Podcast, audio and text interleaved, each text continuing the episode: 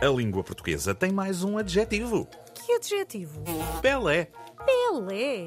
Sim, foi incluído num dicionário brasileiro como aquele que é fora do comum e que, em virtude de sua qualidade, valor ou superioridade, não pode ser igualado a nada ou a ninguém. Ele é o Pelé do basquete, ela é a Pelé do ténis, ela é a Pelé da dramaturgia. Vamos dar-lhes 48 horas. 48 horas. Ou arranjam um adjetivo ainda melhor que esse para o Cristiano Ronaldo, ou acabamos já com o acordo ortográfico.